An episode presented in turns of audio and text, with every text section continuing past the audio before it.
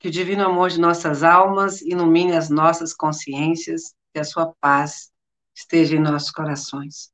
Sejam bem-vindos, nossos queridos amigos aqui da Sociedade de Estudos Espíritas de Vitória da Conquista e todos aqueles que estão sintonizados conosco. É uma honra e uma grande alegria receber tantos corações amigos. Nessa noite, uma alma querida, nosso Marcelo Prado, que vai nos falar sobre o tema Há muitas moradas na casa do meu pai. Mas antes de convidar o nosso querido amigo, vamos silenciar um pouco as nossas mentes, levando os nossos pensamentos em prece.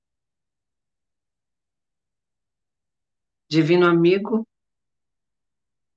a nossa gratidão, Senhor, pela tua companhia nesses dias.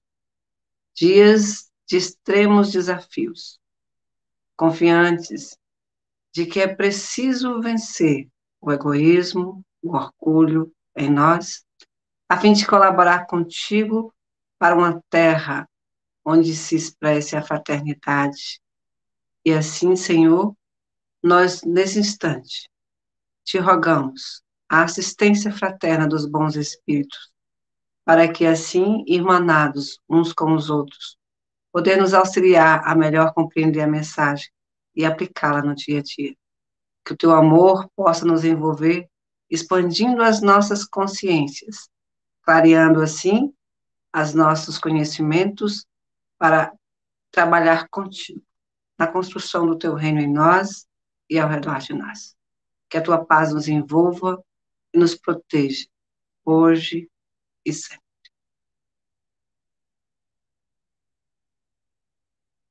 Como já dissemos, hoje, a grata satisfação de receber Marcelo Prado. Sempre nos traz reflexões importantes a, a, em torno do tema que vai abordar. Então, não vou dizer que sou fã, porque ele já sabe. Então, seja bem-vindo, Marcelo. A casa já é sua, como sempre, para abordar o tema Há muitas moradas na casa do meu pai. Rogando votos de muita paz. Deixamos a palavra com você. Muito obrigado, Rosângela. Boa noite a todos e a todas que estão nos acompanhando mais uma vez nessa webconferência, a qual nós iremos trabalhar sobre há muitas moradas na casa do meu pai. É importante salientar que o espaço sideral sempre chamou a atenção do homem. Desde os mais primórdios tempos da antiguidade, havia diversos pensadores que buscavam entender o que acontecia para além do mundo terreno. É bem verdade que as primeiras grandes construções da antiga Mesopotâmia, as chamadas zigurates, sendo que a zigurate mais famosa foi a Torre de Babel, que, segundo a tradição hebraica, retratava a ideia de que o homem queria chegar aos céus e, por conta da sua ambição, foi dado a ele a diversidade linguística para que eles não mais se compreendessem. Porém, nós sabemos que, em verdade, a ideia das igurates era bem outra. A ideia das torres era construir locais para armazenagem de alimentos, e, além disso, servir de ponto de observação dos astros. Os mesopotâmios eram grandes observadores do que hoje nós conhecemos como a astronomia, porque eles sabiam que conhecer os astros significava entender se as colheitas seriam satisfatórias ou não, se haveria possibilidade de uma melhoria nas condições climáticas, se haveria algum fenômeno extraordinário que serviria, inclusive, para manter a obediência do povo sobre aquelas pessoas. Então, essas grandes construções, elas tinham o sentido de compreender isso tudo. E não era bem uma torre como nós estamos acostumados a ver nos dias de hoje. Era muito mais uma espécie de pirâmide, não com a ponta como estamos acostumados a ver no mundo egípcio, mas muito parecida, muito similar, as torres que eram construídas pelos povos andinos. E é justamente a partir daí, dessa curiosidade em descobrir o astro, que o homem tentava compreender também a sua existência. Surge à época, também entre os mesopotâmios, a ideia da astrologia, que é aprofundada posteriormente pelos persas, que tentavam vislumbrar a interferência dos astros na vida das pessoas no seu cotidiano. Os egípcios também faziam estudos dos astros, mas sem dúvida nenhuma, um dos grandes avanços no estudo da chamada astronomia vai se dar com os gregos, que tentavam explicar a origem das coisas a partir da compreensão do universo. Entendiam os gregos, inclusive Pitágoras, que uma das principais condições para se compreender os astros, era justamente a ideia da matemática. Segundo o grande filósofo pré-socrático, o mundo estava repleto de números e o universo também. Tudo surgindo em equações perfeitas, em transformações fabulosas, fantásticas, extraordinárias.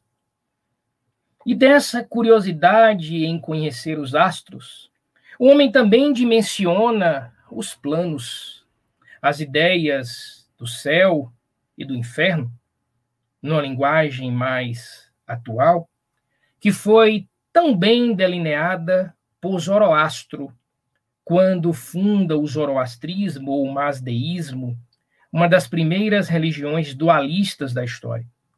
É a primeira religião que trabalha com uma ideia de um Deus totalmente bom, o Musmazda, e um Deus totalmente perverso, Arimã. Esse conceito é novo e é importante porque até então os deuses eram antropomórficos, na sua maioria, à exceção dos egípcios, que os deuses eram antroposomórficos, mistura de homens com animais.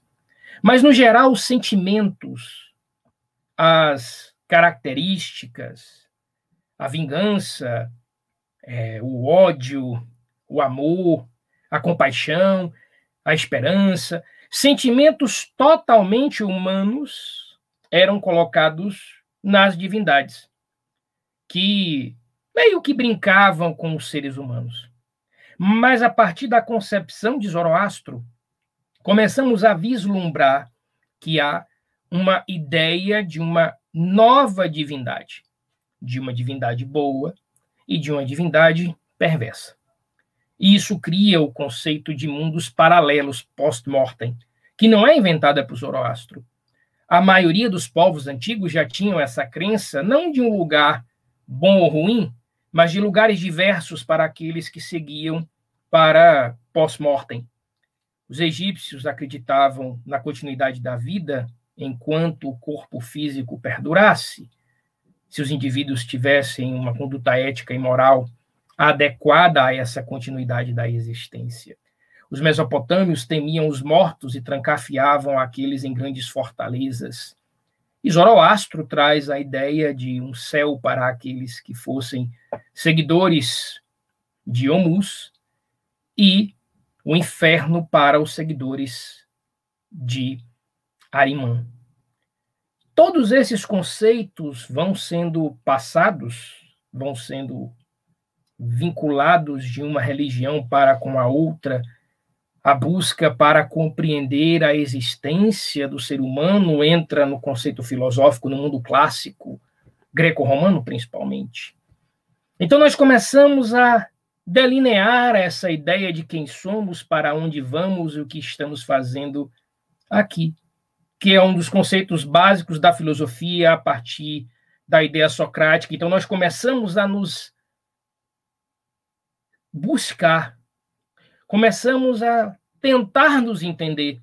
Em uma frase elencada por Sócrates, conhece-te a ti mesmo, a qual ele lê no oráculo de Delfos, buscando as respostas para suas inquietações mais profundas àquela época.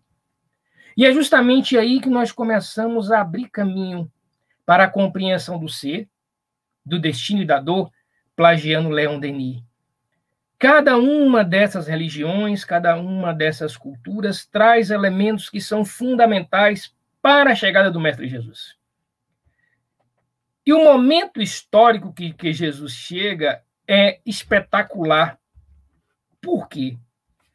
Porque antes existiam diversos reinos, existiram os persas, que construíram um gigantesco império, com uma duração bastante longa.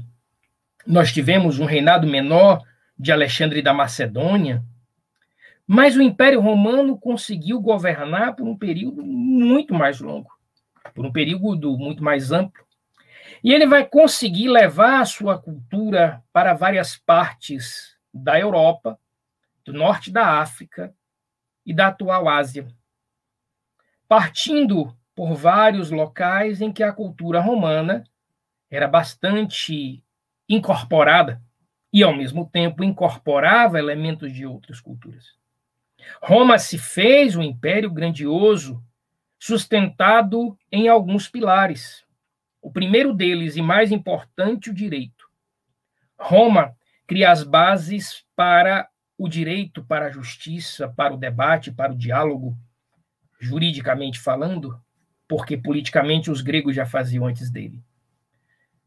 Depois, nós vamos ter a outra base da unificação linguística, o latim, que passa a ser a língua de todos esses povos, porque afinal de contas, para ser romano, era necessário se falar o latim.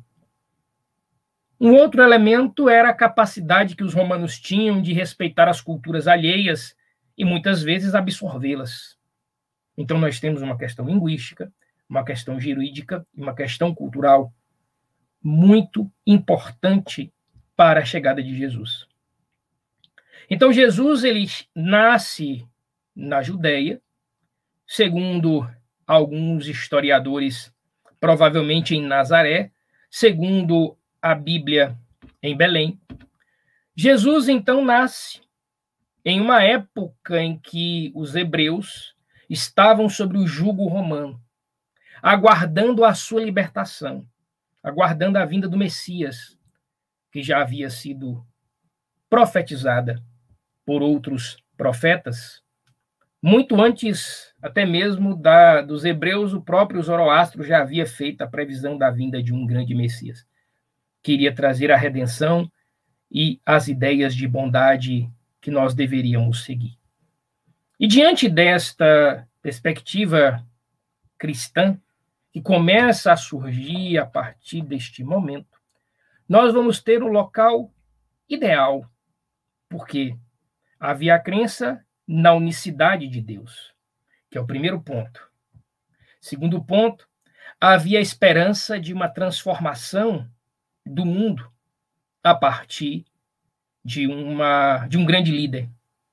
E terceiro, o Império Romano tinha uma grande quantidade de pobres, escravos e oprimidos.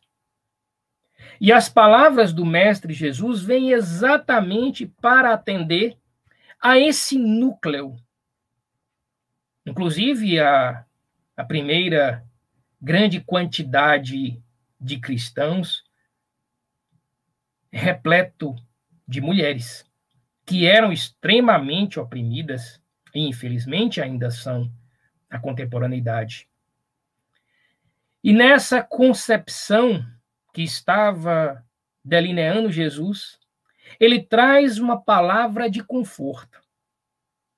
Ele traz uma palavra de esperança, tentando deixar claro, através de parábolas, de metáforas, que existia infinitas moradas na casa do Pai, que existiam infinitas possibilidades de existência, de novas existências, mas principalmente para o coração daquele povo em sofrimento, uma esperança de um local em que fosse encontrada a paz.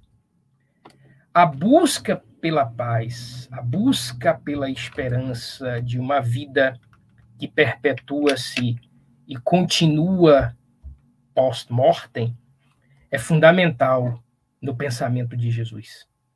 É fundamental para entendermos quando ele diz, em João 14, versículo de 1 a 3, Não se turbe o vosso coração. Crede em Deus, crede também em mim. Há muitas moradas na casa do meu pai. Se assim não fosse, eu vou-lo teria dito, pois vou preparar-vos o lugar. E depois que eu me for, eu vos aparelhar, virei outra vez, e tomar-vos-ei para mim, para lá onde estiver, estejais vós também. Então Jesus afirmava e deixava claro que as pessoas tivessem esperança, tivessem fé, que iria aparecer o um momento em que haveria um reino de bondade, de esperança, de paz, que obviamente nós hoje temos uma compreensão um pouco mais ampla por conta do espiritismo, mas à época as especulações eram as mais diversas, inclusive estipulava-se a vinda de Jesus em um período muito breve. Os medievos chegavam a afirmar que Jesus voltaria aproximadamente no ano mil. Mil anos após a sua morte, os medievos acreditavam que Jesus retornaria para poder resgatar as almas de todos. Pouco tempo depois, inicia um processo de transformação política, econômica, cultural social, com o surgimento de novas classes sociais e uma nova, um novo ajuste no orbe terreno. E é justamente a partir desta crença e dessa palavra de Jesus que ele vai dizer: Eu vou preparar o lugar, aparelhar o lugar. E virei outra vez. E muitos estão acreditando que essa volta é a volta material de Jesus. E eu sempre faço a mesma questão para mim e para as pessoas mais próximas. Se Jesus voltasse hoje, qual seria o seu destino? Obviamente, talvez não seria levado à morte, mas fatalmente poderia ser cancelado da internet, porque as suas expressões elas são agudas no que tange a transformação do indivíduo. Quando Pedro desembainha a espada, ele diz: Pedro, embainha a tua espada.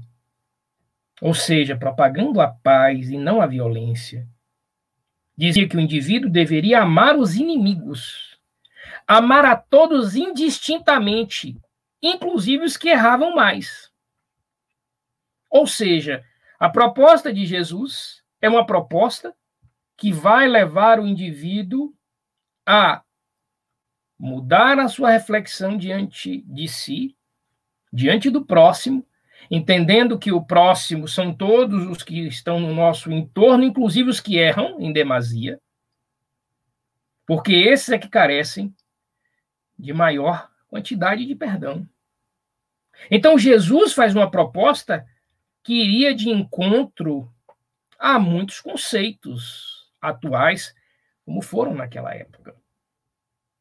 Talvez muitos de nós que nos proclamamos cristãos, se deparássemos novamente com Jesus na contemporaneidade, fôssemos taxados de sepulcros caiados, como os fariseus e saduceus. Essa perspectiva de transformação que depois é trabalhado por Allan Kardec a partir do século XIX, que para mim não se faz doutrina espírita sem a base do Pentateuco cartegiano. Se assim não for feito, não há possibilidade de compreensão dos elementos que compõem o Espiritismo. O Espiritismo tem toda a sua moral em Jesus, e tem os seus postulados no progresso. no desenvolvimento. Mas o progresso não só como um elemento tecnológico, muito mais do que isso, um elemento moral, um elemento religioso importante. Então nós precisamos entender e compreender o cristianismo e essas moradas de diversas formas. Mas chegaremos um pouco mais à frente na nossa reflexão da noite de hoje para compreender mais amplamente isso. Então, nós temos nesse processo de desenvolvimento espiritual, pois todos nós somos criados simples e ignorantes. E à medida que avançamos no nosso processo de desenvolvimento, nós então nos tornamos gradativamente espíritos, posteriormente os espíritos passando por estágios também de desenvolvimento do princípio inteligente, até espírito simples e ignorante, e aí nós começamos a nossa escala ascendente do progresso. Primeiro, como espíritos imperfeitos, que afirmo sem muita preocupação de erro, que é o atual estágio, talvez de 99, 99,9% dos encarnados do planeta Terra nos dias de hoje.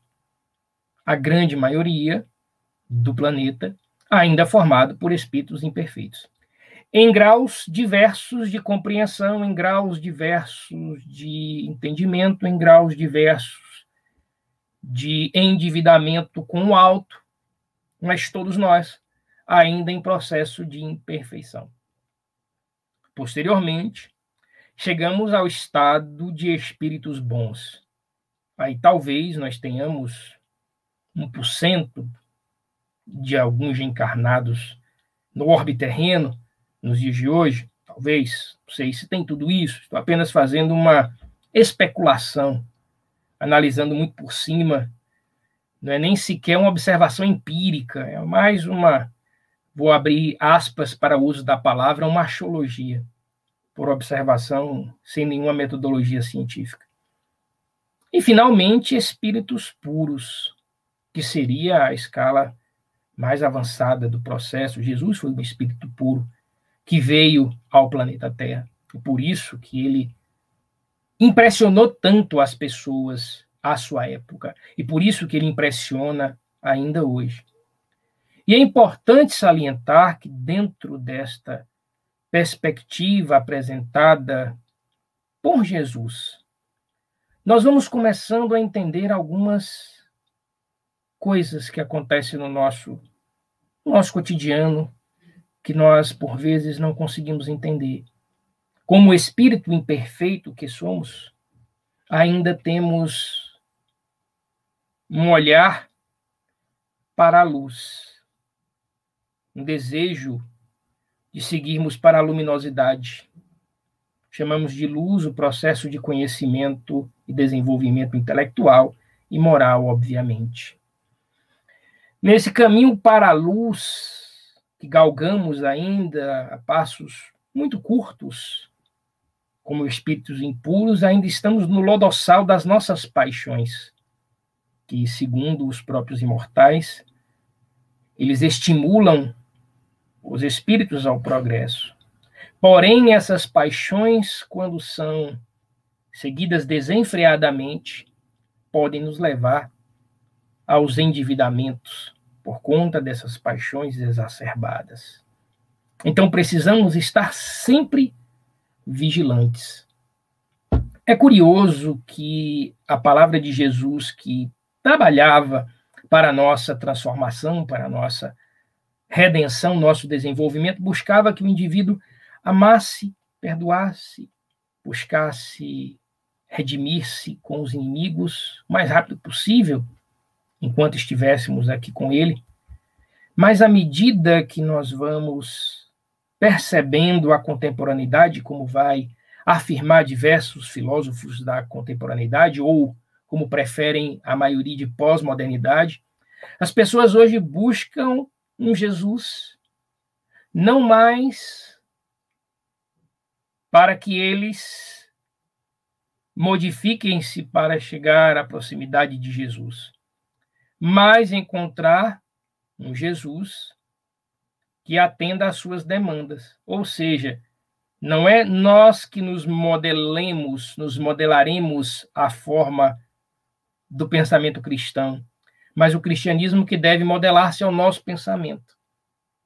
E então o indivíduo vai seguindo diversas outras doutrinas justamente para buscar ficar em paz com a consciência, não porque fez a coisa certa, mas porque busca algo que atenda aos seus anseios materiais, humanos, próprios desse próprio mundo pós-moderno, que tem características muito peculiares e muito particulares. Obviamente que eu não estou dizendo com isso que hoje em dia só temos coisas ruins. Eu, eu não parto desse princípio que o passado era melhor. Eu não parto desse princípio porque eu vou estar de encontro à lei do progresso. Mas eu parto do princípio que há elementos importantes para que nós observemos na nossa trajetória evolutiva, para que encontremos nessa nossa trajetória evolutiva as respostas para o nosso desenvolvimento intelecto-moral e não encontrar alguém ou uma religião que atenda aquilo que eu acho que é mais confortável para mim. Porque progredir é difícil. Ser cristão é difícil, mas hoje em dia é muito fácil. A época de Jesus, as pessoas eram apedrejadas, eram crucificadas, eram aprisionadas, eram torturadas e é curioso que, para não ser punido pelo Império Romano, bastava o indivíduo fazer uma declaração pública, dizendo assim: Olha, eu me equivoquei, eu peço desculpas a todos, mas eu não sou cristão, eu não acredito em um único Deus, eu acredito nos deuses que regem Roma.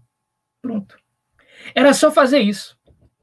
Publicamente, você fazia, estava livre da tortura, da morte, da perseguição. Você era reintegrado à sociedade. Só que os cristãos preferiam a morte. E aí eu me pergunto, se fosse nos dias de hoje, que fôssemos colocados ali à prova, você acredita em Jesus ou você acredita nos deuses romanos? Muitos de nós diríamos, Jesus vai entender, né? Jesus vai entender que eu estou aqui querendo livrar a minha, a minha morte, não quero morrer, eu quero permanecer vivo, então eu vou negar aqui, mas aqui dentro ele sabe que eu sou cristão, ele está entendendo, né? ele vai entender, Jesus compreende, né? minha fragilidade, a minha fraqueza, é o momento de tentar sobreviver. Os antigos cristãos, eles não faziam isso. Eles tinham tanta certeza na continuidade da vida que eles não negavam, porque eles esperavam essas muitas moradas. Eles sabiam que a morada carnal era apenas temporária passageira. A paz que eles iriam sentir e que já sentiam a presença da mensagem do Mestre já os tocava de forma que eles não negavam ao cristianismo nem a Jesus, mesmo que isso lhe custasse a vida física. E é justamente aí que nós vamos entender o nosso grau de imperfeição, nosso grau de fé, nosso grau de convicção. Quantos espíritas médiums que trabalham em reuniões mediúnicas, por vezes questionam: será que tem isso mesmo? Será que existe vida após a morte? Às vezes o cara vê espírito, conversa com espírito, tem uma prova material para ele, né? Fisicamente para ele. E ele mesmo assim ainda descrê vida, talvez até mudasse ou mude de religião, porque em algum momento aquilo não atendeu às suas necessidades. Aquele momento não estou criticando, apenas fazendo uma análise. Então, se nós estivéssemos no lugar daqueles primeiros cristãos, qual seria o nosso posicionamento? Eu nem vou responder qual o meu, tá? Para não me comprometer. Mas qual seria o nosso posicionamento se tivéssemos de fato que proclamar que somos cristãos, que somos espíritas, como os primeiros cristãos daquela época? Hoje em dia nós andamos livremente, podemos expressar, é constitucional a liberdade religiosa em vários países do mundo, principalmente os países que adotaram o modelo liberal, que as pessoas confundem, inclusive, mas isso aí seria temática para outras análises. E é justamente aí que nós entendemos porque somos espíritos imperfeitos, porque somos espíritos que ainda descremos, temos dúvidas, somos arrastados pelas paixões, ainda, por vezes, alguns mais do que outros buscam estar no estágio de bondade maior, buscando as esferas superiores, e é aí que entra as diferentes categorias dos mundos.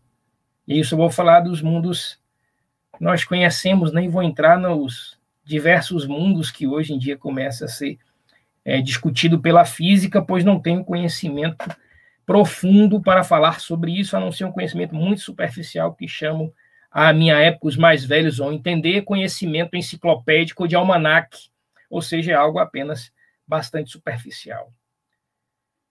Então nós temos primeiro os chamados mundos inferiores, onde a existência é toda material.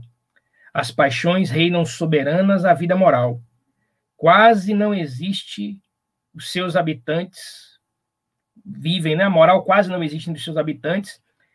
E, e os indivíduos buscam basicamente a ideia de sobrevivência, satisfazendo a sua vida material. Não existe uma compreensão muito mais ampla pra, do que isso. Temos também os mundos primitivos, onde se dão os primeiros passos na encarnação do espírito. Os homens vivem mais guiados pelo instinto do que pela razão, pois está aí o começo do descobrir-se. Ainda são as trajetórias primárias da humanidade. Todos nós passamos por essas etapas em algum momento do nosso processo evolutivo. Temos o mundo intermediário, o bem e o mal se mesclam, quando predomina do mal, mais rude e atrasada é a humanidade. Mas quando o predomínio do bem se torna preocupação de muitos, talvez da maioria busca com determinação a igualdade, a fraternidade e a solidariedade. É, chama a atenção de um, uma análise que estava vendo de uma reportagem de um jornal espanhol é, que falava sobre a Suíça, um lugar de é, é IDH excelente, de, de, evolução em vários aspectos do ponto de vista humano, né, humanitário até, e eles estabeleceram uma discussão que levou inclusive a um plebiscito para discutir se deveria haver na Suíça uma igualdade salarial entre todos os habitantes daquele local. É, a proposta foi rejeitada por uma maioria pequena, mas foi rejeitada. Mas chamou-me a atenção o grau de desenvolvimento que aquela sociedade atingiu em discutir isso. Não estou dizendo que está certo ou que está errado, eu acho que está certo, mas é uma concepção pessoal. É, mas o nível de maturidade que aquela sociedade atingiu em estar tá discutindo uma possibilidade de igualdade de renda para todos. Tá? É, mantém-se a propriedade privada não é uma proposta socialista, tá? É igualdade de ganhos, uma divisão per capita, tá? É, isso é uma, uma discussão muito interessante, né? Então nós vamos entender como aquela sociedade já começa a tentar encontrar novas formas de, de se ajustar, de se sobreviver, de sobreviver, enfim, estão nesse nível de discussão.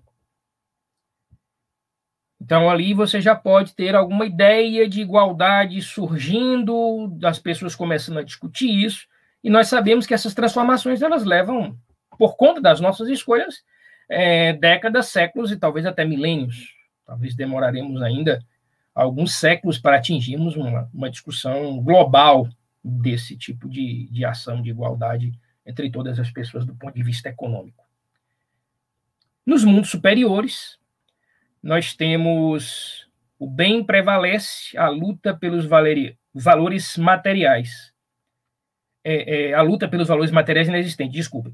Trabalha-se pelo bem de todos através do bem da fraternidade, da solidariedade. Então, nos mundos superiores, nós vamos ter uma sociedade absolutamente igualitária. Então, nós vamos ter mundos primitivos, mundo de provas e expiações, mundos regeneradores, mundos felizes, mundos celestes ou divinos. Nós estamos na segunda escala, mundo de provas e expiações. Deixamos há pouco o mundo primitivo. Há pouco, quando eu falo do ponto de vista histórico, tá? Porque se nós pensarmos que para a história 100 anos é nada, e para o Espiritismo também, porque Emmanuel chega a afirmar no livro há dois mil anos, logo na introdução, o que são, Senhor, dois mil anos na senda da imortalidade. Ou seja, flash. Nós pensarmos que a vida, a existência espiritual, ela, ela tem datações seculares, milenares até. Mundos regeneradores, que estamos num processo de transição planetária. Isso, para mim, explica muita coisa da nossa atual condição. Eu analiso hoje um momento muito ímpar. É apenas uma análise também empírica, dessa vez, com observação um pouco mais é, com dados, mas nada científico ainda, que nós estamos num período muito curioso da, do desenvolvimento da sociedade.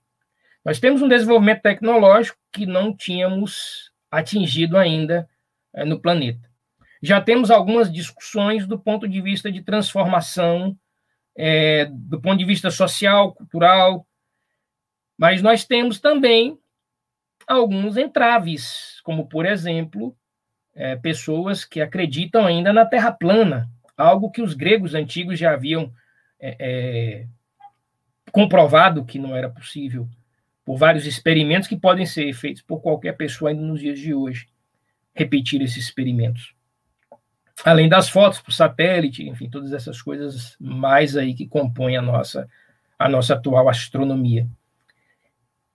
E nós temos pessoas com conceitos muito medievais, outras extremamente embrutecidas, é, que não conseguem entender esse mundo que, que estabelece, tenta trazer elementos que pareciam estar já abolidos né, da nossa, do nosso convívio social, tentam trazer de forma muito severa para a contemporaneidade. Ou seja, isso só tem uma explicação, para mim, plausível dentro da doutrina espírita. Nesse processo de transição, todos os espíritos que estavam há muitos anos em processo nas zonas, nos vales umbralinos, sem conseguir reencarnar, têm a última oportunidade, ou a penúltima oportunidade de reencarnar no orbe terreno, para tomar contato com tudo isso, para impressionar os sentidos e daí levar para o mundo primitivo quando serão transportados para lá. Inclusive, eu posso estar nesse bloco, eu não tenho nenhuma certeza que eu vou estar no mundo de regeneração. Espero que sim, mas não tenho essa convicção. Nós só saberemos no dia em que a transição ela ela se fizer ela se fizer completa. Então nós estamos num processo de transição e nessa transição vai haver toda essa essa confusão. Então espíritos que estão enraigados há milênios, há séculos, há décadas em uma linha de pensamento, quase que uma monoideia, de repente se depara com um mundo absolutamente novo, diverso, plural, bastante tecnológico, então ele tenta desesperadamente encontrar pessoas, seguidores, que entendem ah, o mundo mais ou menos como ele, e aí faz os seus blocos, os seus núcleos, o cyberespaço permitiu isso por conta da, da facilidade de comunicações, e, obviamente, estamos aqui, inclusive, reunidos hoje justamente por conta dessa facilidade de comunicações pode ser usado tanto para o bem como para o mal, como qualquer outra coisa que é desenvolvida é, pela, pela humanidade.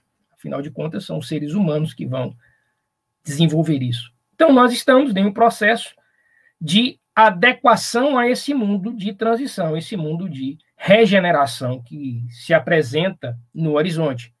Quando isso vai acontecer, eu não preciso data, apesar de já ver algumas pessoas sinalizando um período, um tempo, né?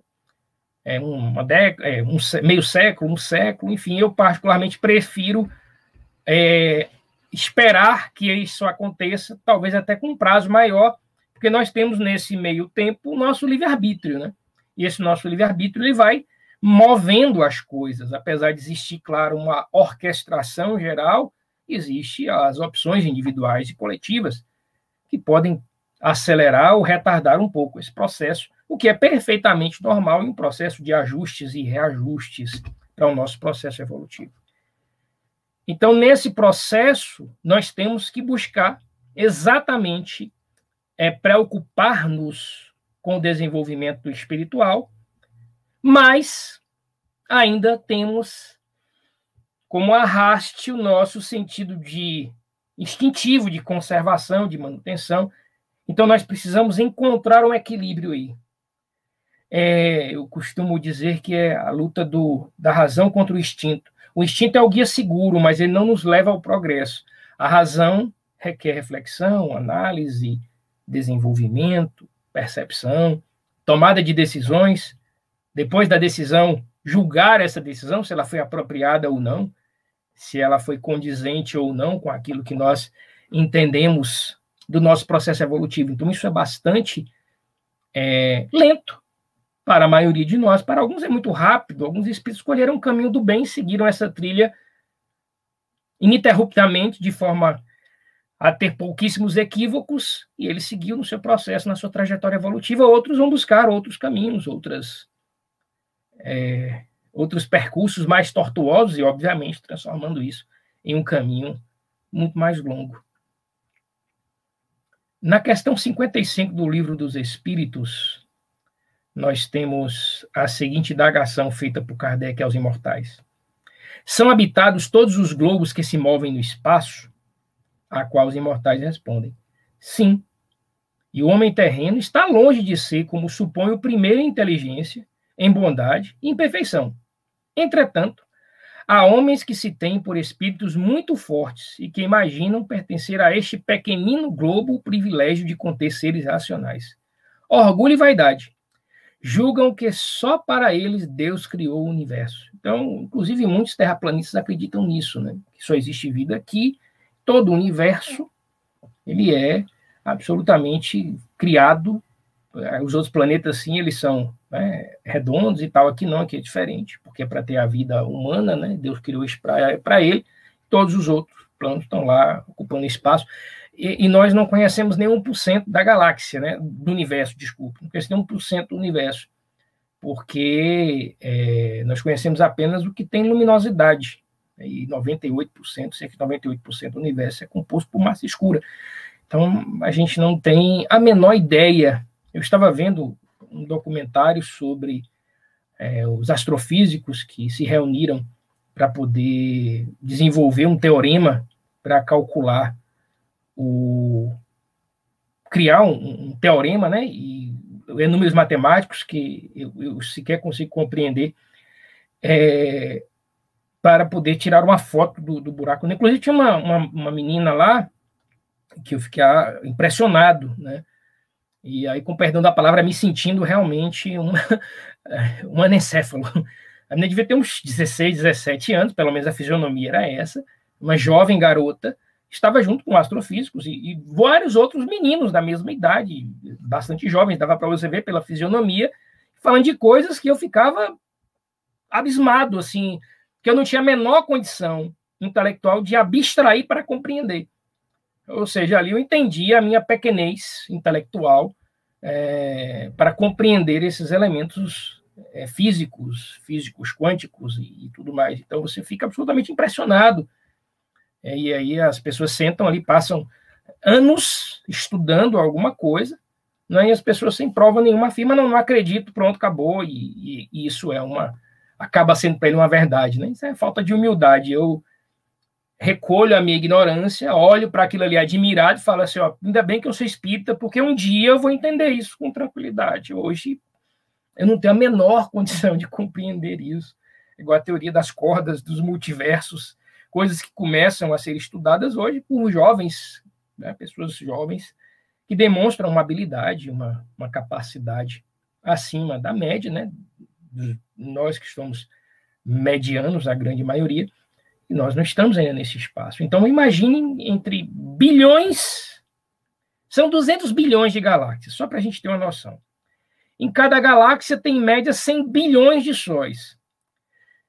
Se cada Sol tiver aí oito planetas, então aí você imagina a quantidade de planetas que nós vamos ter, né? Então são aí 800 bilhões de planetas. Imagine 800 bilhões de planetas no universo inteiro. Diz que a gente conseguiu visualizar, tá?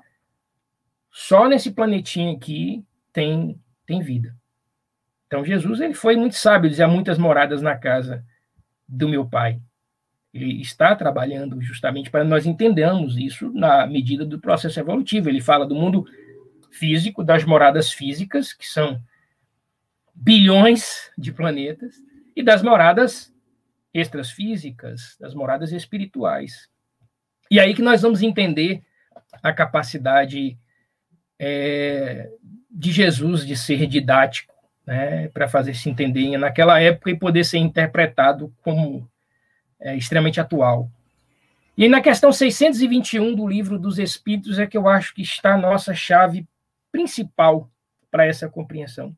Onde está escrita a lei de Deus, na nossa consciência, é justamente essas leis de Deus que estão na nossa consciência, é que por elas que nós podemos vislumbrar o nosso processo de desenlace para encontrar uma das moradas do nosso Pai. Me lembro que Manuel Filomeno de Miranda narrava em uma de suas obras que quando ele estava no plano espiritual, ele encontrou duas senhoras que eram católicas fervorosas, praticantes e principalmente com transformações morais visíveis. E ela então encontra com Manuel e ele fala: "Vou mostrar para ela agora que eu estava correto, né? O espiritismo aqui comprovado". E aí quando ele as interpela, ela fala: Manuel, você vem com essa história de espiritismo de novo. Estou indo ali agora na igreja conversar com o padre para pedir ajuda para as minhas para as minhas sobrinhas que estão na terra passando por um problema muito grave, e eu vou lá orar para Nossa Senhora para que ela possa auxiliar as minhas sobrinhas. Sobrinhas ou netas, não me lembro bem. E aí, Manuel fica, então, assustado, mas como assim? Ela está vendo o mundo espiritual, ela está vendo a colônia, e aí Bezerra vem socorro. Diz, Manuel, há muitas moradas na casa do meu pai. Não está reservada a morada aos espíritas, está reservada a morada àqueles que têm a consciência tranquila. Por isso que as, a lei de Deus está escrita na nossa consciência.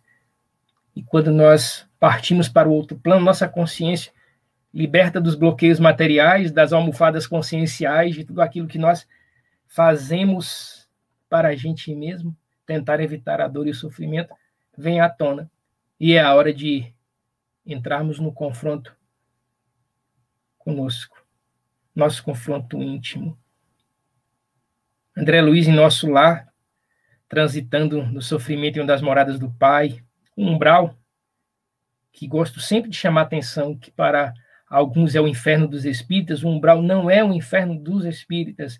O umbral é o local destinado para os sofredores por amor do Pai a todas as criaturas, mas não quer dizer que todos os desencarnados estão no umbral. O umbral existe por misericórdia divina. E ele estava ali sofrendo, passando por muito tempo de sofrimento. E ele fala logo no início da obra: Eu não sei quanto tempo durou aquele clamor, mas eu senti que aquela prece ele brotou do fundo do coração. E eu senti a presença divina em mim.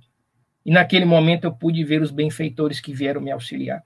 Ou seja, foi um momento em que ele conseguiu, no seu estágio de não compreensão da sua vida pós-mortem, do seu significado consigo, com a sua consciência culpada da forma como ele agiu, mesmo que ele dissesse, mas eu não conhecia o Espiritismo, não conhecia o cristianismo, mas as leis de Deus estão na nossa consciência. Então, nós sabemos intuitivamente o que é certo e errado. Fazemos o que é certo ou errado por escolha individual. Então, nos deparamos com a nossa consciência culpada. E, por vezes, a dor nos faz amadurecer. Às vezes é necessário um momento de dor, de sofrimento, de angústia, para fazer o indivíduo repensar as suas práticas e transformar o seu ser. Então, a dor, por vezes, é terapêutica. Não que eu creia ou que ache ou que os espíritos digam isso, que estamos aqui apenas para sofrer. Não é isso, eu não acho que estamos aqui para isso, mas o sofrimento ainda faz parte do nosso processo evolutivo pelas nossas escolhas. Na terra só encontrareis aflições, porque as nossas escolhas nos levam a essas aflições. Mas se tivéssemos uma compreensão mais ampla de tudo isso, muitas vezes essas dores seriam apenas uma orientação terapêutica. Então é preciso entender isso. Por isso que Emmanuel diz em Pensamento e Vida: a mente é o espelho da vida. em toda parte e é campo da consciência que está desperta. Então nós precisamos ter a ideia clara de que é necessário que nós tenhamos uma, um retorno para dentro de nós mesmos. Armstrong, o primeiro homem a pisar a Lua, disse que a parte mais difícil não foi a Lua. Isso foi até fácil. E olha, quando nós assistimos o primeiro homem, nós vamos ver que não é nada fácil. Mas ele disse que a viagem mais difícil da vida dele foi a viagem que ele fez para dentro de si mesmo. E essa viagem íntima para dentro de si é que faz o homem buscar a sua transformação, o seu conhecimento nesse universo que somos nós. Existe um universo dentro de cada um de nós. Devassar e conhecer esse universo é tarefa extremamente laboriosa e longa. Como dizia o poeta, ora direis ouvir estrelas, certo pedeste o senso. Eu vos direi, no entanto, que para ouvi-los muitas vezes desperto e abro as janelas pálido de espanto. E conversamos todas a noite enquanto a Via Láctea, como um pálio aberto, cintila, e ao vir do sol saudoso e em pranto, indo às procuras pelo céu deserto. Direis agora, translocado amigo, que conversa com as estrelas, que sentido tem dizer quando estão contigo? Eu vos direi: amai para entendê-las, pois só quem ama pode ter ouvido capaz de ouvir e entender as estrelas.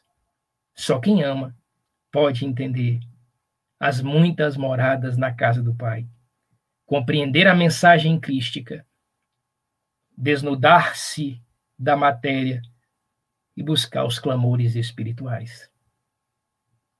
Ouçamos as estrelas, ouçamos o nosso universo íntimo, a nossa consciência aguarda ansiosa pelo nosso percurso de elaboração para o bem, para o certo, para a luz. Que os bons espíritos possa nos iluminar hoje, amanhã e por todo sempre. E que a paz de Jesus seja conosco. Muita paz e pela atenção de todos. Muito obrigado.